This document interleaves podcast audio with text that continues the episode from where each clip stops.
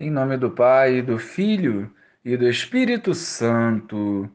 Amém. Bom dia, Jesus. Cicatriza as nossas feridas, amadurece a nossa fé e nos encoraja a renunciar ao mundo para vivermos retamente o Evangelho. Tudo isso nós vos pedimos em teu nome. Amém. Naquele tempo, veio Jesus à cidade de Nazaré onde se tinha criado. Conforme seu costume, entrou na sinagoga no sábado e levantou-se para fazer a leitura. Deram-lhe o livro do profeta Isaías. Abrindo o livro, Jesus achou a passagem em que está escrito: O Espírito do Senhor está sobre mim, porque ele me consagrou com a unção para anunciar a boa nova aos pobres. Enviou-me para proclamar a libertação aos cativos e aos cegos a recuperação da vista, para libertar os oprimidos e para proclamar um ano da graça do Senhor. Depois fechou o livro, entregou-o ao ajudante e sentou-se. Todos os que estavam na sinagoga tinham os olhos fixos nele.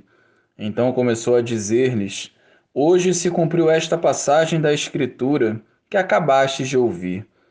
Todos davam testemunho a seu respeito admirados com as palavras cheias de encanto que saíam da sua boca, e diziam: Não é este o filho de José?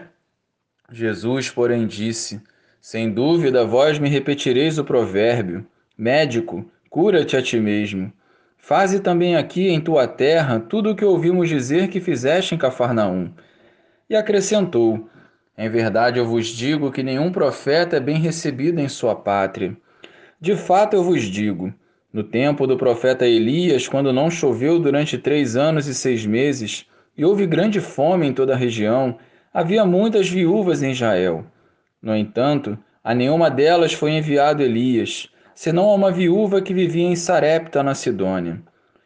E no tempo do profeta Eliseu, havia muitos leprosos em Israel. Contudo, nenhum deles foi curado, mas sim Naamã, o sírio. Quando ouviram estas palavras de Jesus, todos na sinagoga ficaram furiosos. Levantaram-se e o expulsaram da cidade. Levaram-no até o alto do monte sobre o qual a cidade estava construída, com a intenção de lançá-lo no precipício. Jesus, porém, passando pelo meio deles, continuou o seu caminho. Louvado seja o nosso Senhor Jesus Cristo, para sempre seja louvado. As palavras do profeta Isaías se cumpriram plenamente na vida de Jesus. Movido pelo Espírito e repleto da unção, Jesus, por onde andou, viveu retamente a vontade do Pai. Um novo tempo estava chegando e a presença de Jesus confirmava o novo de Deus que já estava no meio do povo. A cada dia, temos igualmente a oportunidade de acolher a palavra de Deus e, através do nosso sim, vê-la se cumprir igualmente na nossa vida. Deus cumpre as suas promessas. Nós, que em nossas fragilidades acabamos duvidando e, consequentemente, não enxergamos o seu agir.